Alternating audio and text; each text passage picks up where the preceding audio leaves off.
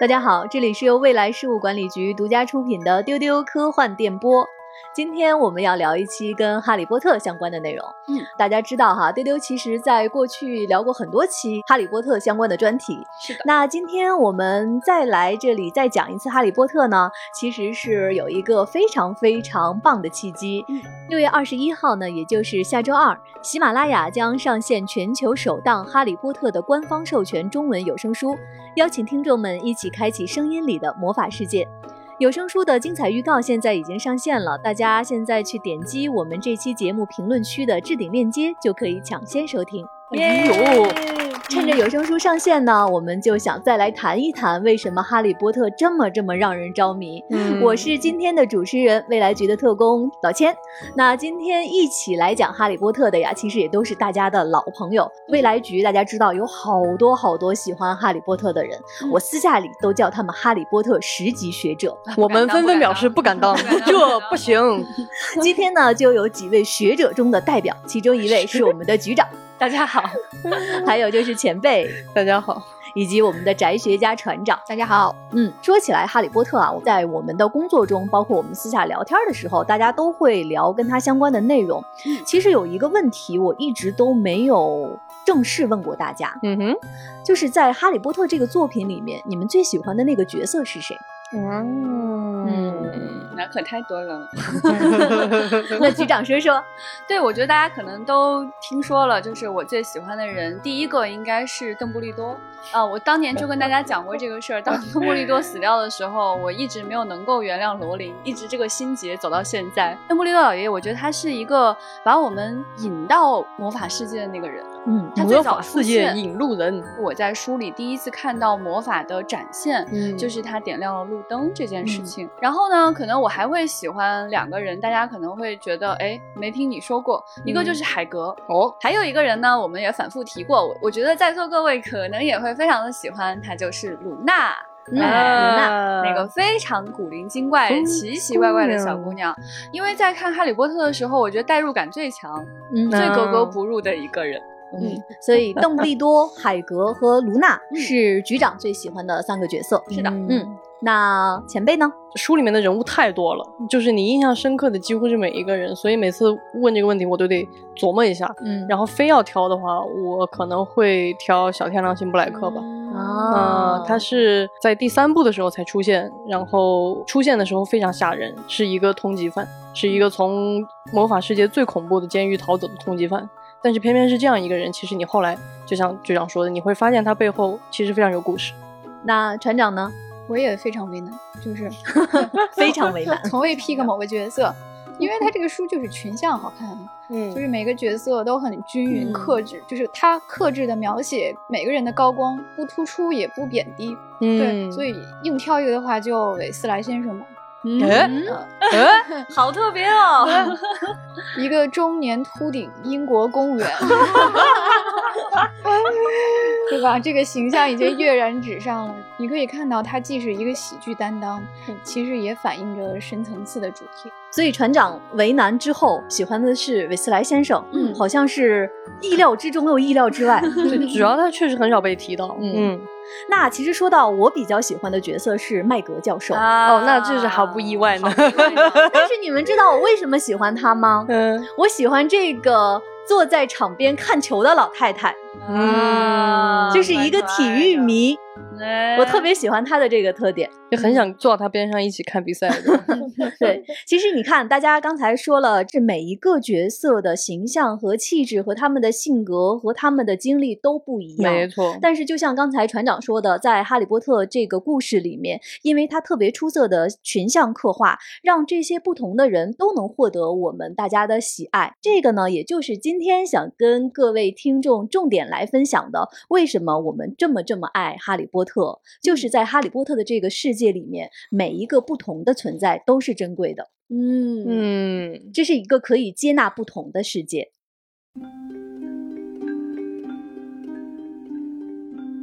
刚才船长说喜欢韦斯莱先生这个中年秃头的政府公务员儿 我想听船长展开说说。韦斯拉先生可能是整个作品的一个喜剧担当，嗯嗯，就是他被魔法界的很多人当成笑柄的，他被叫做纯血统叛徒，为什么呢？嗯他沉迷于麻瓜的各种东西是啊，他的爱好是攒电线插头，他最大的抱负是弄清飞机怎么待在天上 啊。他圣诞节的时候收到哈利送的螺丝刀会非常开心，哎呀啊，并且他会故意找借口去尝试麻瓜世界的东西，比如说打电话。坐地铁，啊，坐地铁，对，特别的开心。巫师界有二十八个纯血统历史悠久的巫师家族，嗯他们非常的纯血统精英主义啊，觉得自己生而高贵。其实就包括这个韦斯莱家族，嗯但是呢，他们家对自己在这二十八个家族之列感到遗憾，因为他们长久哦以来就对麻瓜世界展现出了一种开放的心态。哦，啊所以他们这种行为招致了其他家族的厌恶，所以韦斯莱家的人就被看作是比麻瓜混血好不到哪儿去的这么一个群体。所以，这么一个秃顶中年男人，他既是喜剧担当，其实也反映着整个书的主题，也就是我们今天要说的这种包容性。嗯你会发现他是一个心态特别好的人。我喜欢他，第一个是因为他 处力很强，处理很强，对在安利麻瓜用品这方面是吗，对，对，他是一个像一个巫师世界的一个一个宅一样，他就是沉浸在自己的爱好里面，不管外面的流言蜚语。你前面会以为他是一个温和胆小的一个人，嗯嗯嗯，其实后来发现他很厉害，他也是凤凰社的成员，而且他的姿态是不卑不亢的。嗯他面对歧视，尤其是面对卢修斯·马尔福的嘲笑，他敢跟他正面刚。嗯，所以那个时候，我对这个人肃然起敬。我觉得不仅是韦斯莱先生，韦斯莱太太也是一个了不起的存在。。对对一开始大家可能很看不起他，觉得他太平庸了。他是所有的就是这个魔法世界里面看起来最普通的一个是一个人，他普通被家庭主妇的对对，感觉他他被放在一个就是家庭主妇的这样的位置上，他每天要打扫卫生，每天要给一群调皮到不行的红头发孩子做饭。但是我们在最后看到决战之中，这位韦斯莱太太竟然是最强巫师。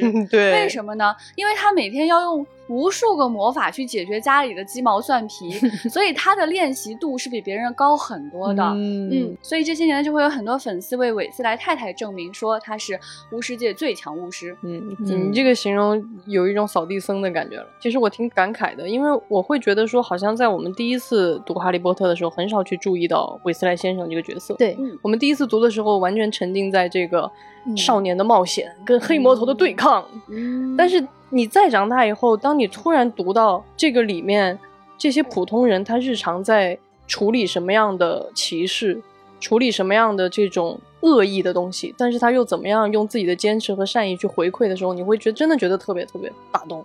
而且刚才船长讲到一点，我特别感动，就是说这个韦斯莱他们虽然是纯血家庭，但是他们最拥抱的就是来自外面的这几个孩子。没错，嗯因为哈利其实是生活在一个不友好的环境里长大的，嗯他很少感受到就是母爱跟父爱，更不知道就是如果是一个兄弟姐妹的大家庭，生活在这里是一种什么样的幸福感。是我觉得小的时候读《哈利波特》的时候，读到这里就特别感动，就好像一个从来没有经历过家庭温暖的孩子，突然到了一个红红火火、恍恍惚惚的家庭里面。然后这些父母他们太像普通人了，他们太不像奥罗，不像一个强嗯巫师，嗯就像那个，哎，你你吃点这个，你吃点那个，哦，你原来在那边你看到过那个小东西，它是什么意思呀？老跟你聊点这有的没的的，然后你感觉到的是一种平静，一种高度的接纳。是的，而且我们看到最后，这个纯血家庭的罗恩，他最爱的那个女人，是被一开始大家称为泥巴种的这个孩子是赫敏。嗯，是的，嗯是的。而且这个里面很重要的一点就是，哈利波特他进入魔法世界的时候，其实罗恩这个韦斯莱的家庭给了他像一个缓冲地带一样，其实给了他一个嗯非常好的心灵和精神上的保护。因为他其实刚进到魔法世界的时候，大家记得吗？就在书里写的，哈利一直非常紧张。因为他觉得自己什么都不懂，他一直生活在麻瓜世界。他到那一天突然被海格带进麻瓜世界的时候，他觉得我什么都不懂。他每天都在想，我一定会被开除。我一进去上课，我第一个就会被开除，因为我真的什么都 不懂。他每天都在这样的焦虑是。但是当他到了韦斯莱家以后，韦斯莱先生对他所知道的那些麻瓜界的鸡毛蒜皮表现出了巨大的，他在那里获得的其实是一种成就感。他觉得，哎，嗯我我还知道点什么，他们竟然对这个事儿感兴趣，其实非常好的保护了他。其实你想象一下，如果在整个哈利波特的历险当中没有韦斯莱家庭，啊他很有可能会达克赛德，会堕堕入 像阿纳金一样堕入原力的暗面呀，朋友们。对，所以这种力量可能就是刚才各位说的韦斯莱家他们那种对于不同的包容和接纳。是的，是的是的，嗯嗯。说完了船长喜欢的，尤其是韦斯莱先生、韦斯莱这一家。嗯刚才局长说到的这三个人，邓布利多、海格、卢娜，嗯他们差异好大哦。是的，我觉得喜欢邓布利多这样的角色，可能大家都不会觉得很意外。但是为什么会那么喜欢海格和卢娜呢？嗯尤其是海格吧，就是我在海格身上首先看到的是他站在一个边缘，嗯，他因为块头大，有点憨憨的，喜欢的东西又是很恐怖的生物，所以其实，在学校里面没那么受人待见。是的，但是他在这群小孩子面前啊，在我成长过程中看到这位朋友的时候，我觉得他是一个老师里面最不像老师的人，嗯是孩子里面最不像孩子的人。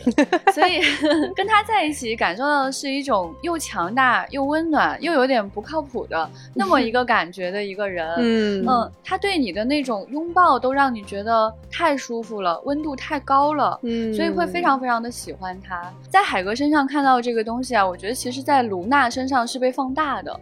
对对对卢娜是绝对古怪中的古怪。嗯嗯，就当你想到说《哈利波特》里面有什么怪人的时候，嗯，卢娜第一个对第一个会跳出来，她连名字都是，她被大家叫做疯姑娘。是的。嗯然后你看她在这个破圈的时候流出来的这个形象是什么样？戴着一个那种圈圈的彩色眼镜，嗯要不然就是戴着狮子头。她说话就是轻飘飘的，好像永远都不在场呢。。对对，说什么呢？又感觉很有道理，但是又好像有点听不懂呀。这种感觉的一个孩子，嗯嗯，嗯就是他会让我觉得很像小时候喜欢别的东西，大家不理解的自己。嗯很代入，别人就会问你，你为什么喜欢科幻呀？科幻是什么东西啊？呃，别人就会问你，《哈利波特》里面写什么呀？你天天在那儿看，就是当大家聊起星座的时候，别人都说你是不是什么某个座某个座？你说猎户座很好看，就是 对吧？就那种什么星座？奇怪的猎户座。对，就是你自己的那种成长经历当中的格格不入，在他身上都被释放出来了。是的，是的。但你看到他在这个世界里却那么容易找到朋友，他竟然那么确定的知道自己是谁，跟自己自洽，然后他跟哈利成为了挚友，这种感觉让你觉得说，不论你是一个什么样的人，你在这个世界里会找到接纳你的那个人的。嗯嗯嗯，所以我刚才听完局长跟船长讲，比如说卢娜，比如说海格，比如说韦斯莱先生，他们其实身上是有一些很边缘的特质。没错，没错，是的。那其实说到边缘，就是前辈你喜欢的这个人，这更边缘，他已经是你都不是边缘就翻过去了。对，翻过去了，在另一面。对我就正想说，就是其实《哈利波特》，就是当我们在长大读的时候，你才会意识到这一层，就是那种在很多的故事里，在我们小时候看的很多冒险故事里，那个特殊的人，就是因为他真的很特殊，嗯他才能成就一番事业。嗯但是为什么《哈利波特》就是我自己会每隔几年就拿出来读一下，嗯就是然后你会惊人的发现，这个作品没有随着我年纪的长大，它像很多你小时候看的东西一样，它变得幼稚了，或者是变得没有太有感觉了。嗯相反，你反而越读越有层次，嗯越读越有深度。就是我领悟到了一些我领以前领悟不到的东西，比如说你在整个《哈利波特》里看到的就是一种属于边缘人的胜利，就可以成就一个了不起的正义。其实你看小天狼星布莱克，他跟刚刚嗯，比如说不管是卢娜还是韦斯莱先生，他有一个巨大的不同是，他其实从一开始就被整个魔法世界的阴谋给定义成了一犯人，一个应该永远关起来的、不可以再进入这个社会的坏人，彻底的坏人。但是后来你发现，他不仅不是坏人，他是因为太正直，是因为太正义，所以反而被我们的世界误解。对，嗯就是驱逐了，相当于。嗯但是他在我印象非常深，我为什么喜欢他？就是阿斯卡班是一个非常非常恐怖的地方。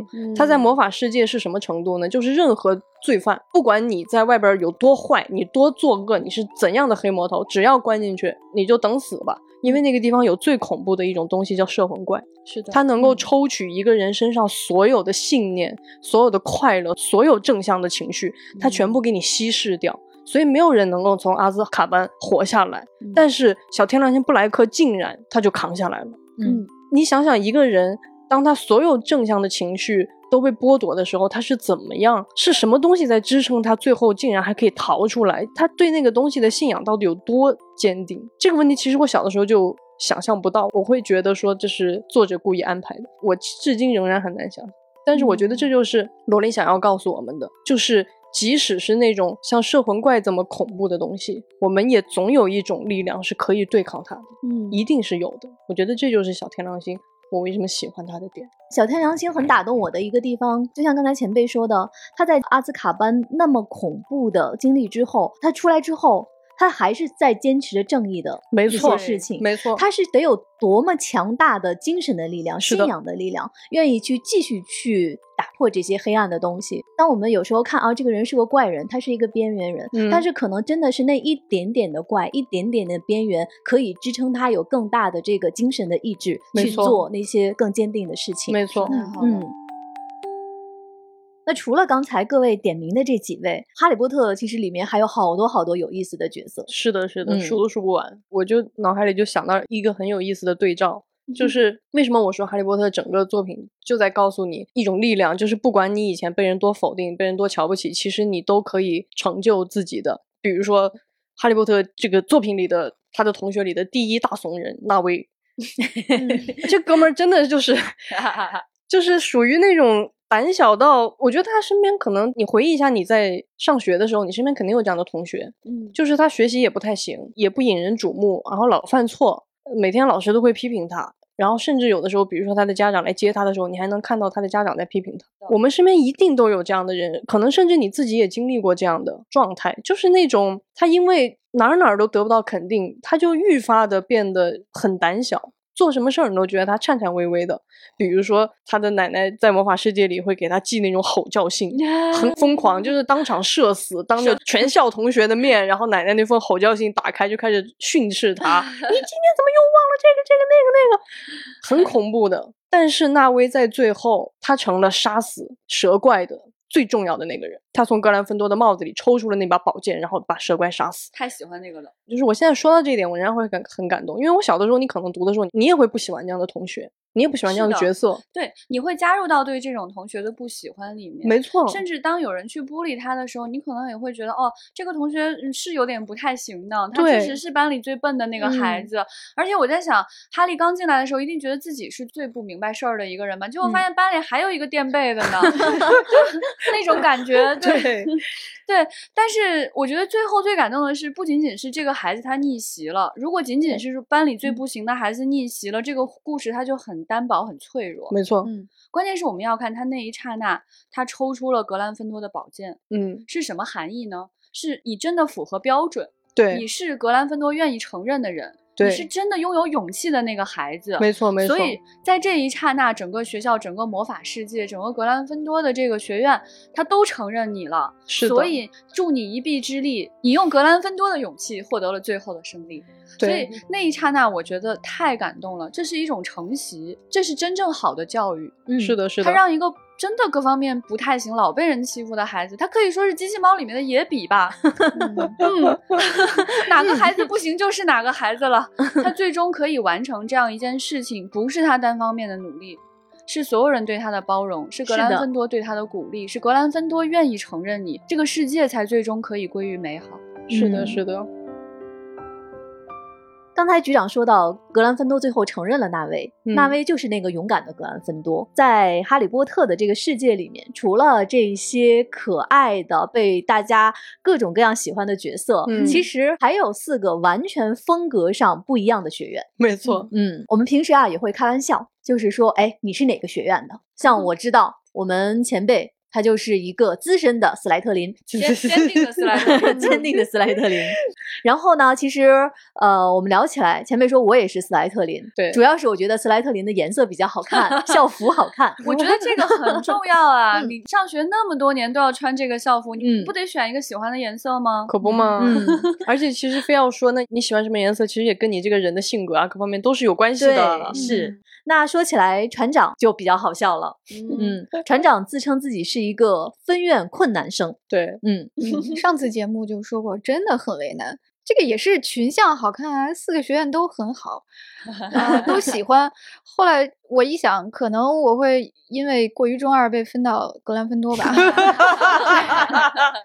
就是非要分的话，对，太好笑了！没有想到船长这个宅进格兰芬多的理由，竟然都是因为太中二，嗯 但是很合理。我觉得很可爱。我我现在就想到是一个小小的船长坐在那儿，头上戴着一个非常大的帽子，那个帽子说：“嗯，这个，嗯，我呃呃那个，嗯。”然后，啊然后船长内心一边紧张一边在想，我然后内心我怎么办？不要出现了真嗣的逃，避对对对，不要 不要逃避。啊！分院猫说：“好的，格兰芬多，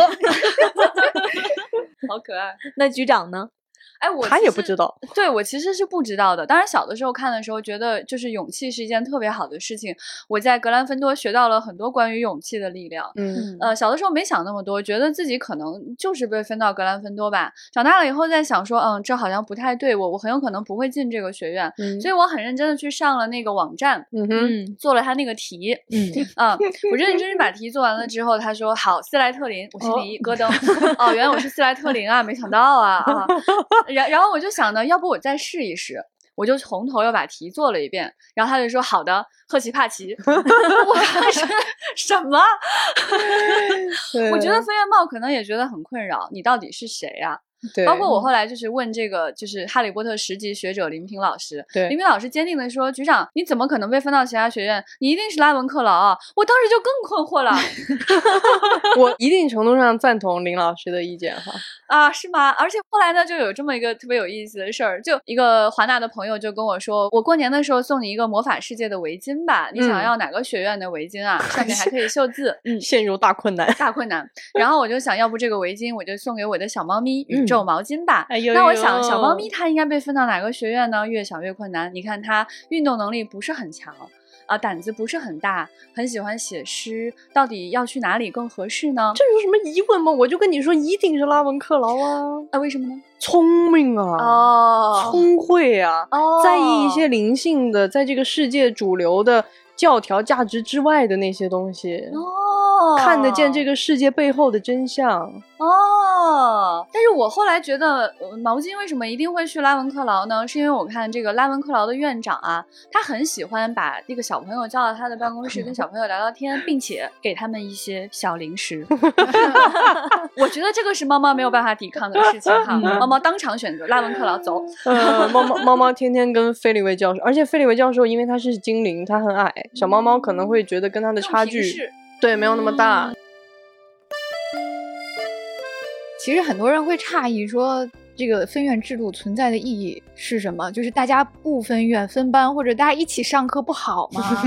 对对很多人会发出这种疑问啊。之前的节目我们也有讲过，就是这个办院的初衷哈、分院的初衷，它是一个英国传统寄宿制学校的一个制度。嗯，就是嗯，最早的这个学院制，它也不是给为了给人划三六九等，而是为了培养学生的认同感、归属感啊、并且呢，顺便就可以因材施教，就是我激发每一个人、每一个群体的长处，无论你是哪类人，你都会找到朋友和同类。为什么后来才会在书里慢慢的变成了，好像有的愿净出坏人，有的愿净出好人，净出坏人。就是其实是一个魔法世界一个长久以来的一个矛盾积累的爆发。嗯，它背嗯后其实就是我们刚才提到的这个纯血优越，所以其实错的不是这个分院制，不是学院，其实前段时间就有一个比较好玩的一个问题，就是说，如果斯莱特林总是出坏人，那为什么不取缔斯莱特林这个学院？以后这个学院停止招生？嗯，其实这个问题就是当我们这么去想的时候，其实是有一点点本因果倒置。嗯，其实不是因为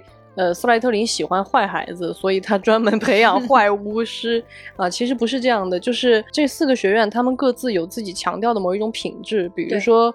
格兰芬多非常喜欢有勇气的孩子，嗯那可能你这个孩子其他方面可能差一点，比如说没有那么的聪慧啊，或者是没有那么有野心，但是因为你有勇气，那我格兰芬多愿意让你加入我的学院。那比如说像斯莱特林，就是因为他喜欢那些有野心的孩子，嗯喜欢那种为了成就一番事业可以某种程度上不择手段，所以当然他会有更大的概率去导出说，哎，怎么老有坏人？这个其实是一个原因积累到了一个点出来的。那其实像拉文克劳这种学院，他就会比较在意学生有绝对的智慧。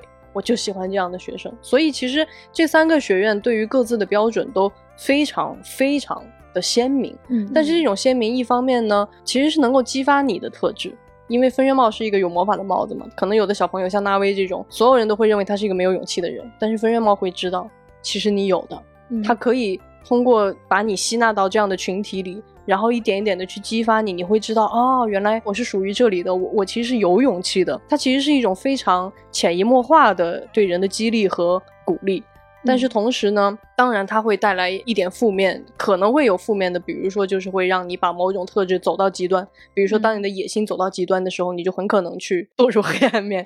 对对对。对，其实从这个角度讲，这个也回应了我们刚才说的关于哈利波特这个世界的这种包容性。对，就是学生的特质并不只是一种，没错，就是这个学校并不是说只有勇敢的学生是好的学生，嗯。是可以教的学生。除了勇敢之外，可能还有很智慧的学生。没错，嗯就是他会承认每一种学生不同的特质，对他会接纳学生的不同。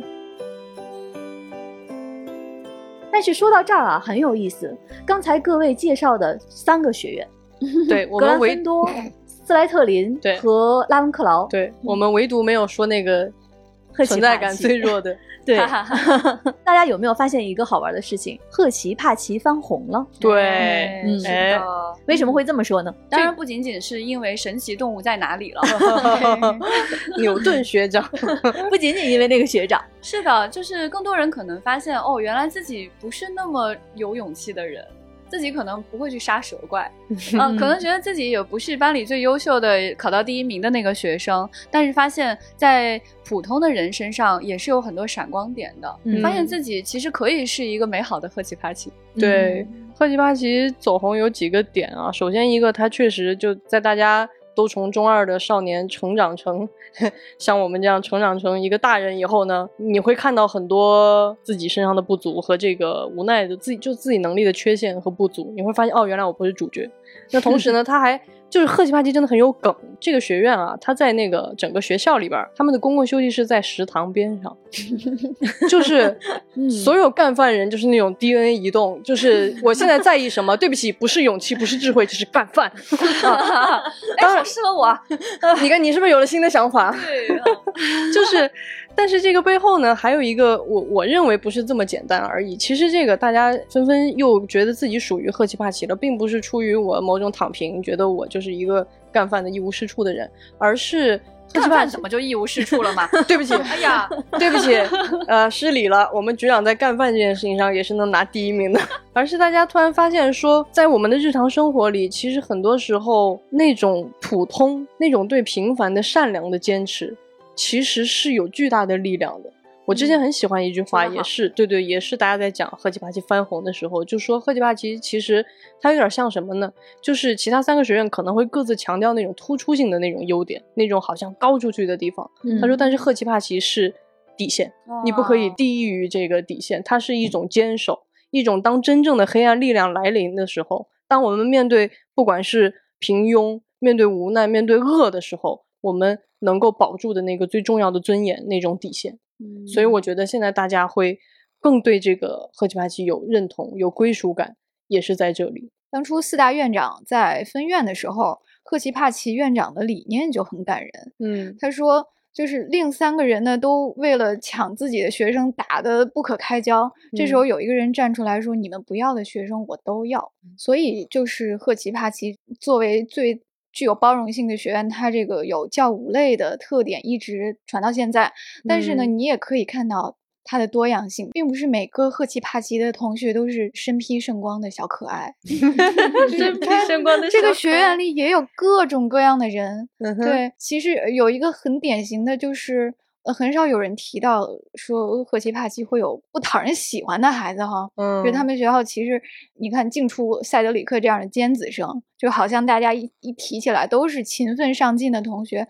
那其实也有反例的，就是赫奇帕奇的那个厄尼，厄尼麦克米兰。也是哈利的一个好朋友。二年级的时候，是这个小朋友带头说，那个波特会蛇语，他一看就不是什么好人。还有这个人，对，一个赫奇帕奇的同学，他带头散布谣言说哈利是斯莱特林的继承人。哦哦，嗯然后四年级的时候，老天怎么气得这么动情，发出了怒吼。突然就气鼓鼓起来，一个散布谣言的小同学。对，然后四年级的时候，他们不是办三强争霸赛嘛？嗯有一个学校选一个勇士比赛。那霍格沃茨本来选中的是赫奇帕奇的塞德里克，对啊，尖子生，优优秀英俊的一个校草。是对的，是的，对，结果哈利也被选中了，当然后来我们知道是个圈套，反正嗯他就成了第四个勇士。结果赫奇帕奇的学生觉得哈利抢了我们学院的风头 啊，所以那个时候其实马尔福他们做了一个徽章，呃，就是写着支持塞德里克，真正的勇士。然后你按一下那个字，就会变成波特臭大粪。幼稚。对，哎，就是本来这种学院就是这么无聊的。幼稚的把戏，一般其他学院都不理的。结果那一次，很多赫奇帕奇的学生都带这个徽章，呃，并且就是就是厄尼这样的同学，他故意在哈利的面前跟他展示这个徽章，好讨厌。对，并且他就到处大声的宣扬哈利参赛只是为了博眼球，他是违反规则的，就是搞得哈利有一种好像被同盟背叛了的感觉。就平时嗯你不都是站在我这边的吗？这个时候你突然就这样，对。不过后来他们也和好了，就五五年级的时候，这个厄尼他也是全校第一个站出来公开支持哈利的人。嗯，对，他就敢当着全校的面大声的说：“我希望你知道，波特，并不是只有怪人才支持你啊，我个人百分之百的相信你。他觉得自己不是一个怪人，我是一个，自我认知还是有点问题啊。对啊，好奇怪啊。对，对，但是船长讲这些，我反而很感动。嗯，就是刚才他讲院长说的这个，你们不要的学生我是要的，因为他们是可以被教育的人。没错，你看看这个孩子，就是你给他时间，给他机会，他想明白了很多事儿。对，现在还有一些事儿没想明白，但是没关系，他在变好，嗯而且他跟哈利的友谊也被修复了。我觉得这才是我觉得接纳这件事情最伟大的地方。没错，没错，他不。是说让你去接纳所有的美好，嗯，他要让你能够去接纳不好的东西，是的这才是真正的接纳。是的，嗯而且真正的多元就是我们都不一样，但是不一样一定会有摩擦的。嗯但是最关键的是我们如何看待和面对这个摩擦。是的，嗯，是开始党同伐异、拉黑，还是干起来打架，还是说我们即使有摩擦，但是我们仍然愿意努力的去面对它，可能它有一天就能修复。嗯嗯是的，我觉得像这样的故事，在今天看力量其实更充足。是的，是的，一个人他骂过你，一个人他站在你的对立面，嗯，最终你们还会不会和解？你还嗯能不能原谅他？他还能不能原谅你？是今天最大的难题。是所以，我们今天去看《哈利波特》，会觉得它不再是一个孩子的故事了。是的它虽然陪伴我成长，教会我勇气和友谊，嗯它在今天在教会我更多的事情。刚才听大家讲的时候，前辈问我为什么那么生气。哎呀，我就是听到这个传别的朋友小话的这个小同学，我真的好生气啊！是的，就是你会在想，你是要以什么样的态度去对待一个和你不一样的人？嗯，跟你不一样，他就是不对的吗？是的，跟很多人不一样，他就是不好的吗？嗯，我觉得这个是《哈利波特》这个故事，它总是会让我去思考，以及是很多人做出的选择，让我觉得非常感动的地方。嗯嗯嗯，但是刚才大家说了那么多角色，嗯还有一个人他做出的选择，就带来了一些非常非常毁灭性的灾难。哎是的，这个人就是伏地魔。呃包括对自己的长相。我们的汤姆·里德尔同学，所以我们现在想一想，这位斯莱特林的学长，哦，他就是走到了 怎么着，突然被击中了吗？他就是走到了刚才前辈说到的那个极端。是的，是的，我也是觉得伏地魔这个角色非常有意思。我们今天讨论的那个主题就是我们如何接纳不同，如何多元包容。来看的时候，你就没能清晰的看到伏地魔这个人，他的一个根源就在于他没有办法接受任何的不同。他偏执的相信自己所相信的东西，而且他要求这个世界上的所有人都站在他这一边。嗯，一旦不同意，那就是非常恐怖的杀戮啊，是非常可怕的这种清洗。其实你看，我们这个故事得以诞生，就是哈利波特之所以能够成为一个传奇的故事，也就因为它有这样一个对立面，就是绝对不可以接受不同的非常极端的黑魔头。呃，所以刚才我们说到哈利波特的这个魔法世界，它有非常多的让大家很美好的、很向往的的地方，但是你必须不能回避的是，其实这里面也发生了很多痛苦的事情。没错没错，有很多大家喜欢的角色，他遭遇到了很多不幸。就你可以看到伏地魔对少数弱势群体的轻视，后来让他付出了特别大的代价。是的嗯是的是的是的，对你想想，他最看不起、最想消灭的是哪个群体呢？第一是麻瓜，嗯或者麻瓜出身的人啊；第二就是非人的生物，比如说嗯家养小精灵。那么就是很反转的是，这个麻瓜出身的赫敏帮助伏地魔最大的对手。哈利波特一路走到最后，我们老说要不是赫敏，哈利根本活不到二年级。可不就是对吧嘛，两个憨憨，对吧他跟伦，嗯，这 一个麻瓜出身的人帮助他的劲敌，最后打败了他。嗯，那么很巧的是，赫敏他对家养小精灵的问题极度的敏感，对对对对对对，这个简直太聪明了。他过早的展现出了那种敏锐的嗅觉。嗯在三年级的时候，就一般孩子还在比如哭着要糖，或者是那种 你是笨蛋反弹，就是就还在这个年龄的时候，反弹。赫敏他就成立了一个就 SPEW，就是家养小精灵权益促进会。嗯啊，他在那个年纪就想要说，呃，他甚至在邓布利多之前就嗅到了一个信号，就是说对这个群体的包容好像很重要，是的，会造成很大的影响。嗯结果最后这个家养小精灵到底产生了哪些重大的影响呢？就是伏地魔为轻视小精灵付出了很大很大的代价。是的是啊的，是的，一一个是多比嘛，就是嗯马尔福家的这个小精灵，因为追求自由而被其他的小精灵排挤啊，但是最后呢救了哈利的命。是的，对，还有就是另一个小精灵是克利切，就是布莱克家的小精灵啊，小天狼星他们家的一个古老的，就是你可以看到古老的纯血巫师家庭才会养这种像奴隶一样的小精灵是，的并且把他们像畜生一样对待啊。这个克利切跟它的主人一样，其实也非常的就是视混血视麻瓜为垃圾的。后来呢，就是他回心转意，最后是他帮助小天狼星的弟弟坏了伏地魔的大事儿。嗯啊，就是毁了他的一个魂器。我觉得船长这几个例子刚好说明了一件事情，就是《哈利波特》的魔法世界想告诉我们，没错，当你不想去接纳别人的时候，他会反噬你的灵魂，反噬这个社会，反噬所有人的。没错，然而，这种相互包容、相互接纳，是最终通往一个更美好结果的一种最好的方法。是的，是的。嗯其实你看，在这个主线里啊，因为伏地魔为代表的这种纯血的这些极端的人，他们把魔法界定的秩序非常的森严，就是纯血的巫师，然后其他的巫师。人类是很高的位置，然后他们排斥，就像你看，你看哈利波特那个，比如说像禁灵，这是一个小朋友不可以去的地方。嗯你小的时候只是觉得这个地方好酷哦，偷偷溜到禁灵，感觉特别酷。但是其实，在这个背后，为什么会有禁灵？就是因为这些巫师在驱赶这些非人的生物，所以禁灵里面有马人，有很多的怪物，嗯有很多这样的东西。到最后的时候，就是这些被贬低的、被瞧不起的、被驱逐的这些各种各样的生命。在最后，他们共同携手起来对抗伏地魔。其实，如果伏地魔没有去驱逐这些不同种族的这些生物，到最后霍格沃茨大战的时候，光靠人类，光靠那几个巫师，其实并不能够战胜这个黑暗的力量。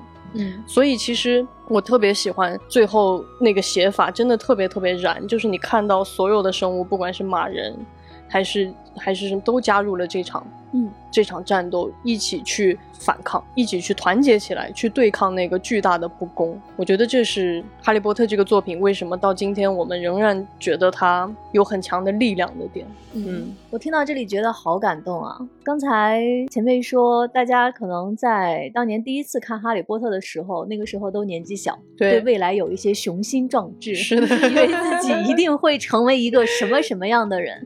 后来成年之后，长大之后，发现好像自己没有成为那个样子，但是没有成为那个样子就没有用了嘛。哈利波特的世界告诉我，你的平凡也是很有用的。没错，嗯，这个也是《哈利波特》这个故事它所具备的这样的一种很有时代性的特点。嗯，你当年看和现在看，然后在不同的时代看，获得的感悟和感受都是不一样的，而且这种感受是在逐渐递进的。是的，是的，就是你能够挖掘出一个看似不起眼的设定，它背后的深意。比方说，就像我刚刚举的例子，其实你小的时候会被哈利波特吸引的一个最重要的原因，在读到第一本的时候，就是你发现那个巫师世界存在，但是它被藏起来了。嗯，嗯，你要在伦敦的地方找一个九又四分之三站台，穿过那个墙壁，然后坐上一列蒸汽火车，哎，你才能到达那个神奇的那个城堡，然后展开这个魔法之旅。你小的时候是觉得太酷了，魔法世界藏起来了，一般的人看不见，麻瓜看不见，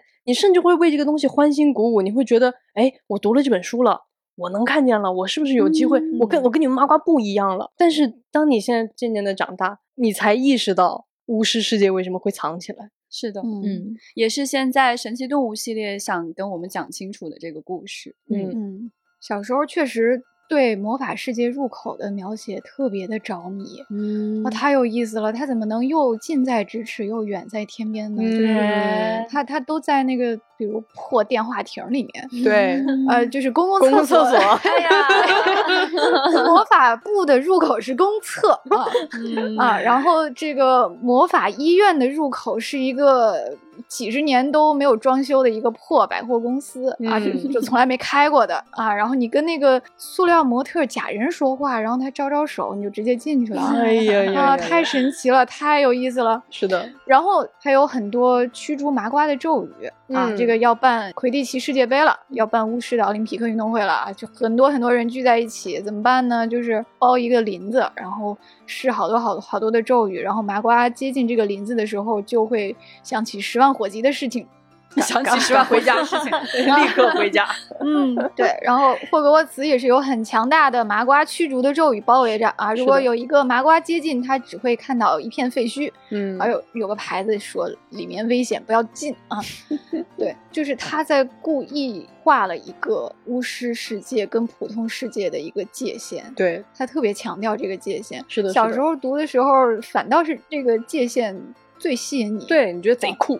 对对，然后才会发现他花了这么多的笔墨去描写这个分界线，嗯花了很多的笔墨去描写等级分类、规章制度，有很多条条框框的东西，最后其实是为了把它们打破的。对，呃很多年之后，你突然意识过来为什么要这样呢？那么最早巫师为什么要藏起来呢？它其实是背后有一个法令，就是著名的国际保密法。啊嗯嗯嗯，其实是跟现实的历史也有一些关联啦，就是因为现实中的真实存在过的这个塞勒姆女巫案，就是从十九世纪开始，人类世界的这个猎巫运动就越演愈烈，呃也嗯是当时人们不理解一些奇怪的现象，所以就认为它是一些有特异功能的人类。啊，也许是巫师做的，所以最后导致说巫师我们要成立一个法案，我们要藏起来。嗯。啊然后就颁布了这个国际保密法，嗯。从此就用法条来规定说我们不能够被麻瓜发现，嗯，所以就嗯导致了两个世界的社会彻底隔绝开来，然后这种封闭、这种割裂在几个世纪里面越演越烈，嗯。然后它在后面我们看到的情节里面酿成了无数的悲剧，呃，包括。邓布利多的妹妹的死亡，哈利父母的死亡，包括两个黑魔头要在世界范围内掀起战争，其实都是因为这个。嗯嗯，所以整个《哈利波特》的故事就发生在这个大的背景下。船长说到的这个萨勒姆的女巫，其实美国剧作家阿瑟·米勒他写过一个非常著名的同名的话剧。嗯呃，其实萨勒姆的女巫呢，它发生的当时的那个年代，因为它出现了很多的当时的人们用他们的对于自然、对于科学的理解无法解释的一些现象，是产生了非常多的猜疑和猜测，然后人心开始变得越来越狭隘，他会去逐渐去指认那些和自己不一样的人，没错，认为他们是产生这些奇怪事情的根源。对，嗯而在这样的一个风气的影响下，所有的那些看起来不符合主流认知的那些年老的人、病弱的人、行为举止有些奇怪的人，他们成为被猎杀的对象。对，嗯所以说，这种恐惧就是刚才船长说的，在哈利波特的这个世界里面需要打破的那种恐惧，嗯就是不要去异化跟你不一样的人。是的，是的。所以这个作品其实看上去是一个孩子的冒险。一个孩子的成长故事，但是其实它是建立在非常深刻的对现实的一种反思和一种思考之上的。巫师之所以躲起来，是因为最早的普通的麻瓜或者说我们人类对异己的这种恐惧，而在另一边，魔法世界发生巨大的危难，又是因为这些更极端的巫师不能够忍受这种藏起来的生活，他想要让整个世界的秩序颠覆，并且让自己成为主宰。所以，其实不管你站在哪一个立场，不管你是谁吧，其实当你开始想要排斥异类，当你没有办法接受多元，没有办法接受不同的时候，都一样会酿成巨大的灾难。嗯，其实，在魔法世界里，我们看见的这个不同是有特别多层次的。没错，嗯，比如说最表象的一定是麻瓜跟会魔法的人，对，嗯，还有很多啊，其实包括说你的家境。你的出身，然后你学习好不好？你运动好不好？够不够聪明？对对对，你是不是个胆小鬼？你更喜欢这种动物，还是更喜欢那种植物？嗯，你会想要唱什么样的歌？你会喜欢什么样的颜色？这些东西其实都会。不同，对，没错。所以，当我们今天去想《哈利波特》这件事情的时候，它其实是一个巨大的比喻意义。嗯，你也在里面看到无穷的层次的现实。就当我们说到如何接纳不同的时候，表面上是一件很容易的事，实际上是一件很难的事。是的。当另外一个人说出的话跟你说出的话不一样的时候，你是警觉还是接纳呢？是每天都可以问自己的问题。你发现他花了很多笔墨去描写分类等级各种。规章制度其实是为了打破它，嗯，他费了那么大的劲去描写一个隐藏起来的世界，其实是为了告诉我们可以不用藏起来。我们刚才分享了《哈利波特》的这个故事带给我们彼此的感动，那现在这个故事要以有声书的形式再一次回到我们身边了。哎，我知道三位是当年是看着文字进入到这个世界里的。是的，是的。那对于进入到这个世界，这个世界二十多年来对你们的陪伴，有没有什么可以分享的地方？喜欢这个书的原因实在是太多了。我觉得最重要的产生心灵的羁绊的原因是你在这个书里找到了朋友。你学会了接纳他人，学会了接纳自己。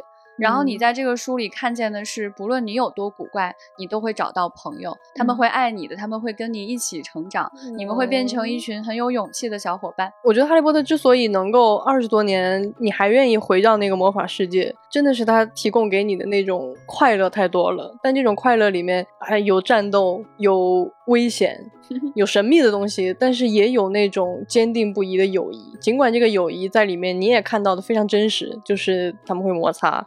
他们会彼此嫉妒，然后他们会产生爱情，但是最终这一切都让他们每一个人成长成了特别特别强大的人。我觉得这个东西就是你不管多少遍看，小的时候你会觉得你是在追随，现在你有的时候甚至会产生哦姨母笑哦孩子们好可爱，但是你都仍然会觉得那种力量永远永远是我们都要保存的力量。嗯嗯。所以小时候就是一本书一本书跟着连载看的，对，嗯，现在可以听到有声书了，嗯，那种感觉是什么？就是你打开 APP 听到这个声音，你就一头撞进了九十四分之三车站哦，你就是在那个。公共厕所，可以走到魔法部，对你就是在那个破败的商店看见有一个模特假人跟你招手，然后你就进入魔法世界了，就是这么容易。对对，这个魔法世界从它诞生到现在二十多年来，它其实是以各种不同的介质陪伴着大家。嗯，最开始是文字，后来它变成了电影，对，现在是有声书。我觉得这个也是哈利波特的一个魅力所在，就是刚才我们在说它的时代性。嗯，当我们以各种各样不同的介质、不同的方式进入到这个魔法世界的时候，你都能获得来自它的力量。是的，虽然现在我们说这套书只有二十多岁，但是我相信，当他上百岁、上千岁的时候，他依然是一个可以被传承和讲述的古老的、迷人的故事。因为他这里面。他所告诉我们的，你要去接纳、去包容、去相信每一个平凡的力量，这些我们人类情感中最珍贵的地方，一直都会在。嗯嗯，说得好。那我们今天的节目就是这样了，欢迎大家来关注《哈利波特》中文版有声书，六月二十一号在喜马拉雅的上线。嗯，随时随地进入魔法世界。嗯，关于《哈利波特》，我们丢丢在过去做过很多很多期的节目。是的。嗯，欢迎大家翻过头去多听一听，跟《哈利波特》有关的任何的你想跟我们说的话，欢迎大家加我们接待员的微信 f a a 零五零四，进丢丢的粉丝群，一起来进入这个。魔法世界，yes，今天的节目就是这样了，我们下期再见，拜拜，拜拜，拜拜拜拜。